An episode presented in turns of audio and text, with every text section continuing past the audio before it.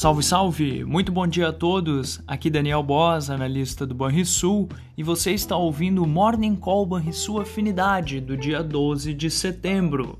No exterior, a inflação será pauta central nesta semana, em que conheceremos a mais recente leitura da inflação ao consumidor nos Estados Unidos e na zona do euro.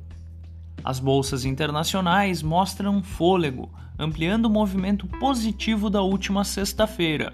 No entanto, como mencionado, a preocupação com a inflação não foi apagada e poderá limitar o avanço das bolsas a depender dos dados desta semana. O vice-presidente do Banco Central Europeu disse que o número e tamanho de novas altas de juros dependerão única e exclusivamente do movimento dos indicadores de acompanhamento da inflação.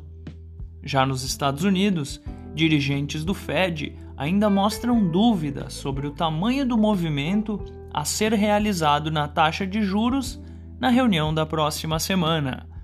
As bolsas asiáticas fecharam em alta, e vale destacar que os mercados da China, Coreia do Sul e Hong Kong não operaram devido aos feriados locais.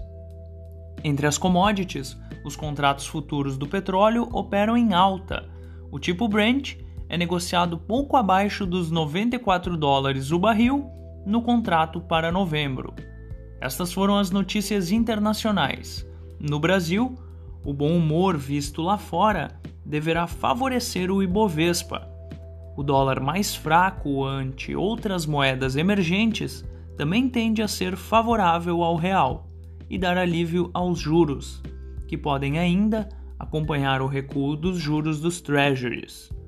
O cenário fiscal e falas em evento fechado do presidente do Banco Central brasileiro também poderão repercutir nessa primeira sessão da semana.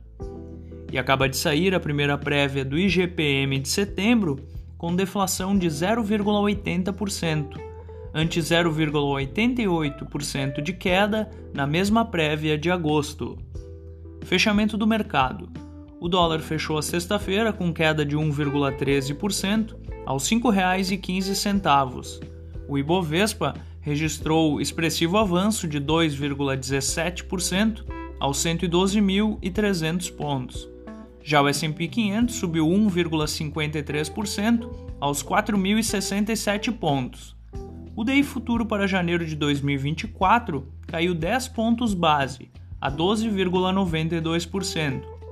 E o DI futuro para janeiro de 2027 caiu 12 pontos base, a 11,29%.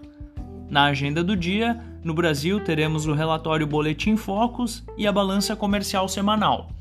Você ouviu o Morning Call sua afinidade com os destaques do dia. Acompanhe de segunda a sexta-feira o nosso overview.